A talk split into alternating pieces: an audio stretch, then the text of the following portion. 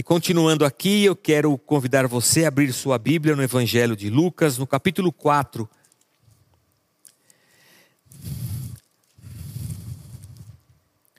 Lucas é um relato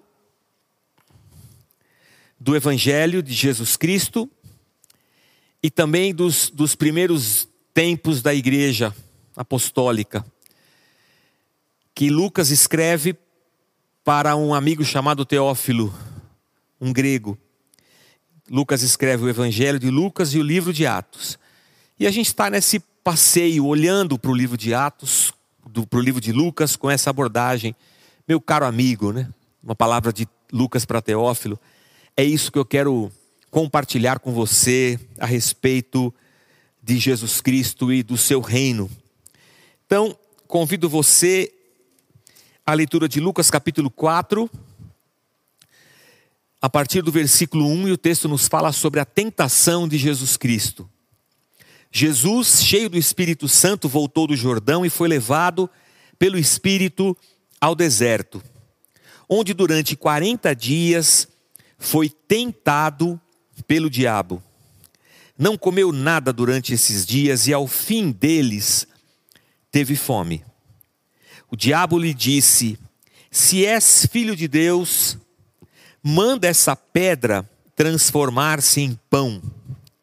Jesus respondeu: Está escrito: Nem só de pão viverá o homem. O diabo o levou a um lugar alto e mostrou-lhe num relance todos os reinos do mundo e lhe disse: Eu te darei toda a autoridade sobre eles e todo o seu esplendor, porque me foram dados e posso dá-los a quem eu quiser. Então, se me adorares, tudo será teu. Jesus respondeu: Está escrito: adore o Senhor, o seu Deus, e só a ele preste culto. O diabo o levou a Jerusalém, colocou-o na parte mais alta do templo e lhe disse: Se és o filho de Deus, joga-te daqui para baixo, pois está escrito: Ele dará ordem a seus anjos a teu respeito para o guardarem. Com as mãos eles o segurarão, para que você não tropece em pedra alguma. Jesus respondeu: Dito está, não ponha à prova o Senhor, o seu Deus. Tendo terminado todas essas tentações, o diabo o deixou até ocasião oportuna. Pai, nós oramos nessa manhã em que celebramos o Dia das Mães, celebramos a ceia do Senhor. Oramos, ó Deus, para que nesse momento a tua palavra venha ao nosso coração e ela seja decifrada ministrada pelo teu Espírito Santo, Senhor. Que a tua palavra alcance o coração da gente e produza o fruto para o qual o Senhor mesmo a designou. Em nome de Jesus. Amém, Senhor. Amém. Hoje é o, é o dia em que nós compartilhamos dessa, dessa história que Lucas conta para Teófilo a respeito da tentação de Jesus Cristo. Quando a gente estava conversando sobre essa pregação, a gente tem um grupo que medita a respeito da palavra de Deus e compartilha, e nós é, nos juntamos para para preparar essa série, meu caro amigo. E eu falei assim para eles: já tenho até um título para o meu sermão, vai chamar Eu, o Deserto e Minhas Tentações. E aí a gente conversou e eu acabei escrevendo, mandei para o El. Depois eu falei assim: pô, ficou muito egocêntrico esse negócio, devia mudar para nós. nós, o deserto e nossas tentações. Mas aí já tinha ido, falei, vai assim mesmo. Depois eu explico para eles. Mas eu queria muito que a nossa abordagem, a nossa leitura, ela se concentrasse no eu mesmo, em mim, em você, para que nós nos colocássemos no lugar de Cristo e nós identificássemos nas tentações de Cristo as nossas próprias tentações e aprendêssemos com as respostas de Cristo para que nós também respondamos ao diabo, de maneira que ele se afaste de nós e o Senhor nos abençoe. A questão é que logo depois do batismo de Jesus, em todas as narrativas dos evangelhos, é assim que a gente vê. Jesus acaba de ser batizado e o Espírito Santo conduz Jesus até o deserto. E Lucas fala assim: que no deserto Jesus ficou 40 dias sem comer, e aí ele teve fome. E no momento da fome, no momento da maior é, fragilidade humana, o diabo se apresenta. E nesse momento o diabo diz assim para Jesus: se você é realmente o filho de Deus, você está com fome, não está? Manda essa pedra virar pão. E é muito interessante o fato de que a, a, a tentação de Cristo tenha começado com essa desconfiança colocada por Satanás. Você não é o filho de Deus? E é muito importante a gente refletir sobre isso, porque Jesus acabou de sair das águas do batismo, e lá no batismo, a narrativa diz que o Espírito Santo desceu como uma pomba de forma corpórea. Lucas vai chamar a nossa atenção. E uma voz do alto dizia: Esse é o meu filho amado, em quem eu tenho prazer. E todo mundo entendeu que aquela voz era a voz de Deus. E quem a ouviu, naquele momento soube: esse Jesus é o Filho de Deus. Jesus também ouviu aquela voz. Então, no coração de Jesus também essa certeza: eu sou o Cristo, o Messias, o Filho de Deus, o Deus encarnado. E aí ele vai para o deserto. E quando ele chega no deserto e tem fome, é que o diabo vem e diz assim: Você não é o filho de Deus? Filho de Deus não é para viver no deserto. Filho de Deus não é para ter fome. Filho de Deus, na verdade, não é para passar necessidade. Filho de Deus é para ter abundância, porção dobrada. Filho de Deus é para ser honrado é para comer o melhor dessa terra. Filho de Deus é para colher a 30, a 60, a 100 por um. Será que você é realmente filho de Deus? Há, há, há dois questionamentos aqui. Se Deus realmente é Pai, supridor, abençoador, se Deus é realmente um Deus presente, se o, o deserto é um lugar onde Deus é capaz de se manifestar. Se Deus é realmente poderoso, presente, Emmanuel. E um outro aspecto aqui é se você é realmente filho.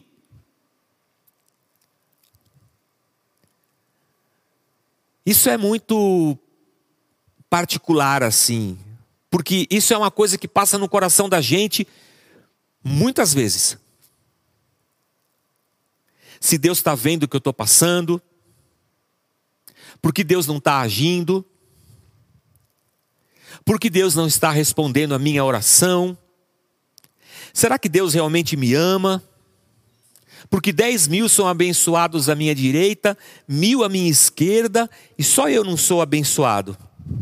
Eu vejo no Facebook, no Instagram, as pessoas bonitas, sorridentes, as fotografias, no Instagram todo mundo é magro, todo mundo é bonito, no Instagram ninguém tem orelha, nem olheira. orelha todo mundo tem, né? Mas ninguém tem olheira, sabe? Só eu que não. Há, um, há uma indagação constante do diabo no coração da gente a respeito de quem é Deus, de que de se Ele é realmente o nosso Pai, se nós realmente somos filhos, somos filhos, e se somos, por que estamos nessa situação? E diante dessa situação, a indagação do diabo é: se você é filho, manda essa pedra virar pão. Esquece esse negócio de sujeição a Deus. Resolva o seu problema. Você não é o filho de Deus? Deixa de lado esse negócio de obedecer, de sofrer. Pare de sofrer. Foi o que o Satanás disse para Jesus. Se tivesse sido escrito hoje, ele ia falar assim: Jesus, pare de sofrer, venha agora na Celso Garcia, número. que é de São Paulo, vai entender. Mas essa coisa de, sabe, de. Para que ficar se humilhando? Para que obedecer? Para que sofrer? Mas Jesus, Paulo vai, vai falar isso lá em, aos Filipenses, ele se esvaziou da sua glória. E como um, um, um, um ser humano, como um homem, ele, ele inicia a sua jornada até a cruz em humildade, em humilhação, como o servo sofredor que o profeta Isaías é, nos alerta. E nesse momento, Jesus sabe que Deus é Deus, Jesus sabe que Ele é o Filho de Deus. Jesus sabe até que Ele tem poder naquele momento para transformar o pão em pedra. Mas naquele momento é momento dele se sujeitar, não de se rebelar. A questão aqui não é se Deus é poderoso ou se Jesus tem fé. A questão é se Jesus está disposto a enfrentar o deserto para salvar a humanidade. A questão não é se Deus é poderoso ou se nós, temos, se nós somos filhos de Deus. A questão é se nós estamos dispostos a nos humilhar diante de Deus e enfrentarmos a vida a exemplo de Cristo. Se realmente estamos dispostos a passar pelas dificuldades crendo que o Senhor é Deus se o deserto é um lugar que não nos rouba a capacidade de sermos cristãos, se o deserto é um lugar onde eu continuo repartindo o pouco do meu pão, ainda que seja muito pouco,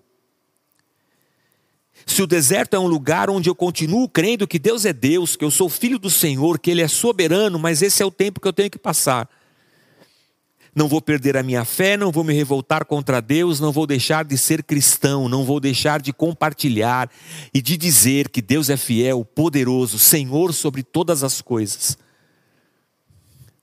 Nem só de pão, Satanás, o homem vai viver. Eu vou continuar submisso e obediente. Aí o diabo leva Jesus a Jerusalém, a um lugar, primeiro a um lugar alto, né? Antes de Jerusalém, a um lugar alto. E lá ele, num relance, ele mostra os reinos desse mundo e fala para Jesus: Jesus, tudo isso aqui é meu. Se você me adorar, eu vou te dar todos esses reinos. Olha que coisa maravilhosa. Mas Lucas acabou de dizer para Teófilo e para a gente que todo o poder de Cristo não vem de Roma é, e do seu império, nem de Jerusalém e de sua religião, mas que Jesus vem do deserto. Lucas já nos alerta o fato de que esse mundo caído está entregue à corrupção que esse mundo jaz no maligno. E Satanás vem para oferecer para Jesus esse reino, mas ele mesmo vem dizendo ao longo da sua jornada como, como, como filho de Deus: o meu reino não é desse mundo. Meu reino não é desse mundo, dessa natureza, desse tipo de reino, dessa espécie aqui. O meu reino é outra coisa. E eu não vou te adorar, Satanás. Eu não vou te adorar para receber alguma coisa que eu não quero. E nem vou te adorar porque só a Deus é que nós adoramos. Essa adoração aqui é, é, é, a palavra que se usava quando o sacerdote ia oferecer o sacrifício no templo. Satanás, eu, eu não vou dar a minha vida a você e a esses reinos. Eu vou dar a minha vida ao meu Deus em sacrifício. Essa é uma tentação que nós temos, irmãos. Esse é um, esse, esse é um dilema da vida de qualquer cristão. E ele deve ser um dilema na vida de qualquer cristão. Porque Satanás está sempre nos oferecendo os reinos desse mundo: o dinheiro, a ciência, o status, o poder. Os reinos que dominam a, a, o nosso século. E nós somos tentados, no nosso coração, nós somos tentados a dar a nossa vida para obter essas coisas. O homem se presta à idolatria. O homem idolatra o dinheiro, o homem idolatra o status que ele pode ter.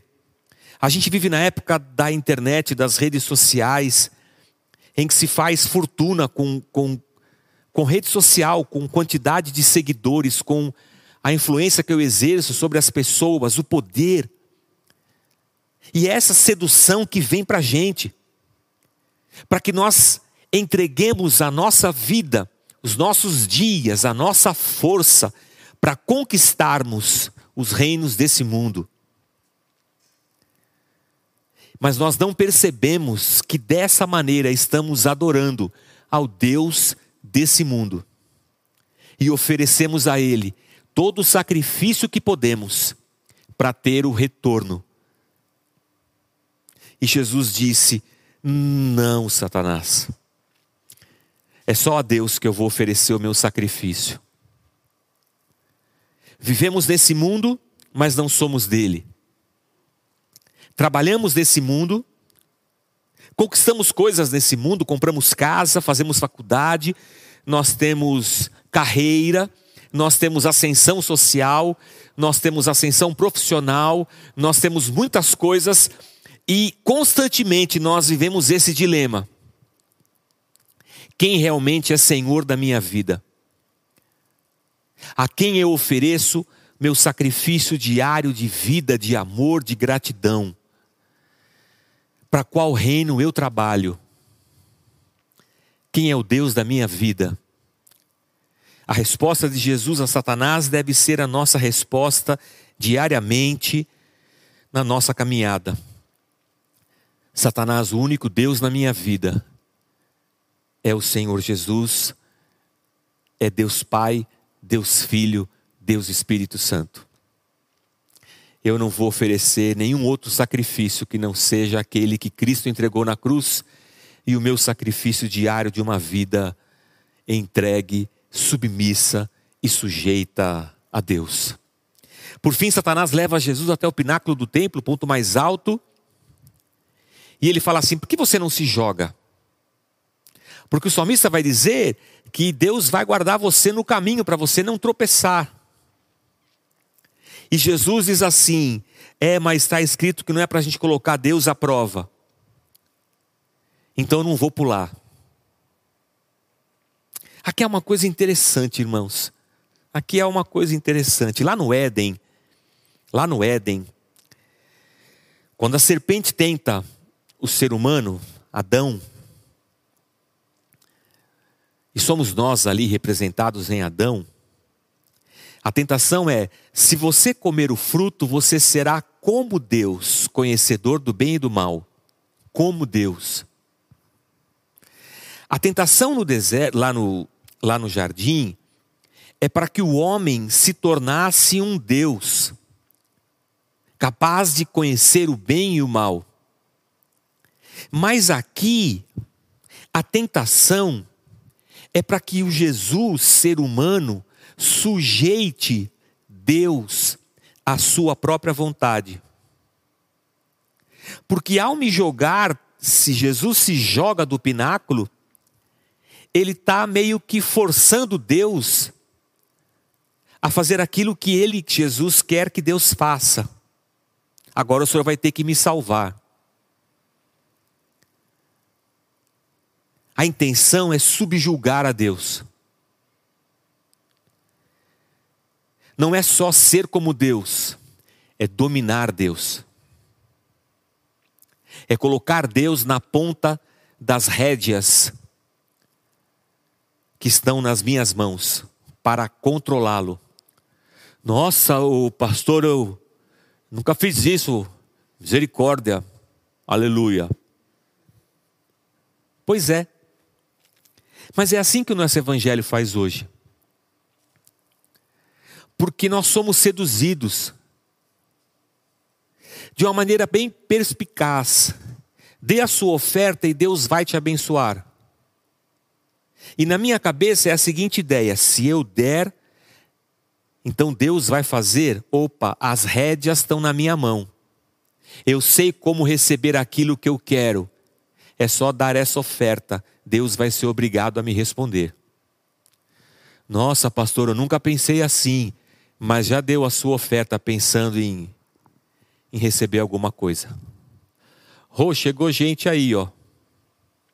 Eu sempre enxergo pelas pelas portas. Beleza. É,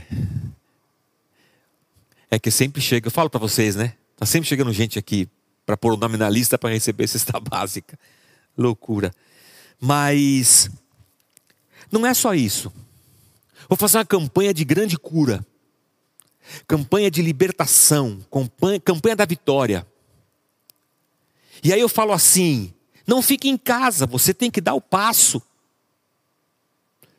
Porque se você vier, Deus vai fazer. Opa, como assim? Deus é meu servo?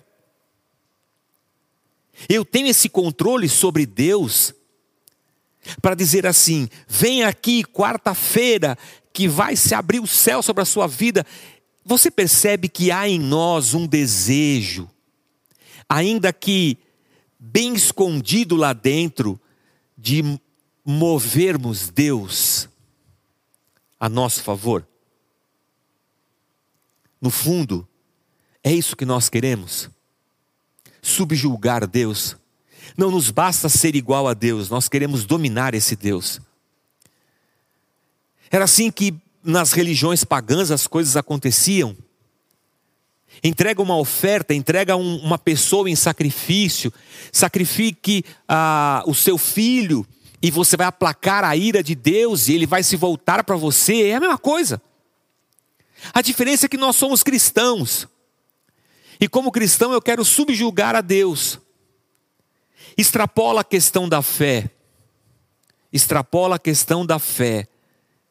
E invade o campo de que o campo de eu, eu tenho poder sobre Deus. Nossa, pastor, acho que eu nunca pensei nisso. É porque Satanás nunca explica assim direitinho, né? Quem explica direitinho é a Bíblia. Satanás só joga para gente. Satanás só nos, nos seduz. E a gente seduzido cai no engodo. nessa manhã, que nós não nos esqueçamos de que o que Deus espera de nós é obediência e sujeição. Submetamos-nos, portanto, a Deus. Que nessa manhã o nosso coração é, se abra ao ponto de nós olharmos para os reinos desse mundo e sabermos que o que Deus tem para nós é melhor do que isso. Então eu não vou oferecer a minha vida como um sacrifício para ter essas coisas que o mundo tem. Eu já tenho um Deus, eu não, não, não quero outro e não preciso de outro. E que a gente não seja tentado a subjugar Deus, para que Deus faça a nossa vontade que no fim disso a nossa oração seja a oração do Pai Nosso: Senhor, seja feita a tua vontade, assim na terra como nos céus.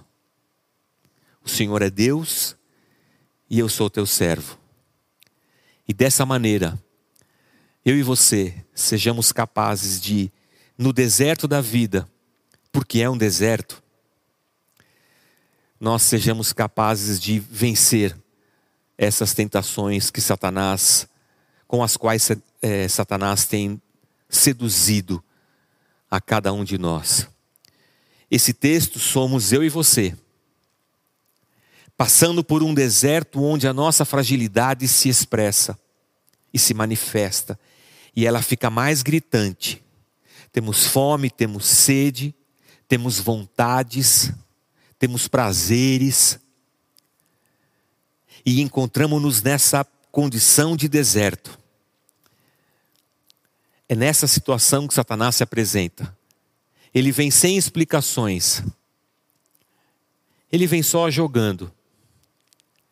Que eu e você estejamos revestidos na graça, fortalecidos no espírito, e que eu e você sejamos capazes de dizer: não, já tenho um Deus, não vou tentá-lo, nem subjulgá-lo, porque eu não, não tenho poder para isso. Eu vou me submeter, eu vou obedecer e eu vou seguir a minha jornada. E que assim eu e você encontremos a, a bênção, a felicidade, a graça. Encontremos tudo aquilo que Deus tem para os seus filhos. E não nos esqueçamos que apesar do deserto da vida, Deus continua sendo Deus. Deus continua sendo bondoso, misericordioso, amoroso. E nós continuamos sendo filhos, amados e queridos. Não foi para isso que Deus nos trouxe para o deserto? Foi o texto que nós lemos começando o culto. Não foi para isso que Deus nos trouxe para o deserto, para conhecer o nosso coração? Então, Senhor, que o meu coração seja amassado como barro na mão do oleiro, e que eu seja feito novo, e que eu passe pelo deserto, na esperança de que há sim uma terra que o Senhor preparou para cada um de nós, em nome de Jesus. Pai, nós te bendizemos pela dádiva da tua palavra, que sejam as palavras de Cristo, as mesmas palavras nos nossos lábios, dirigidas a Satanás. Que cada um de nós, Senhor, vençamos as nossas batalhas as nossas fraquezas, as nossas mazelas, fomes, misérias, desejos. Que cada um de nós sejamos capazes de, ven é, sejamos capazes de vencer. E a cada dia, Senhor, estejamos mais submissos, obedientes e felizes na tua santa presença. É assim, Senhor, que nós nos aproximamos da mesa a mesa que nos que nos leva a um coração grato pela obra de Cristo na cruz. A mesa que nos coloca em comunhão com os nossos irmãos. Assentados à mesa, Senhor, nos enxergamos uns aos outros e todos nós somos, como disse Paulo, miseráveis. Assentados à mesa, percebemos a nossa condição de pecadores. Assentados à mesa, percebemos que não somos merecedores. Assentados à mesa, reconhecemos nossas fraquezas. Nos vemos em constantes tentações e seduções. Assentados à mesa, compartilhamos com os nossos irmãos as nossas fraquezas, oramos uns pelos outros. Assentados à mesa, comemos o pão da vida, Jesus Cristo. Bebemos do cálice, do sangue de Cristo derramado em nosso favor. Assentados à mesa, te agradecemos, porque em nós não temos força, mas em nós, Senhor, encontramos teu perdão e tua graça. Seja esse tempo de comunhão, de reflexão e de vida, em nome de Jesus. Amém, Senhor. Amém.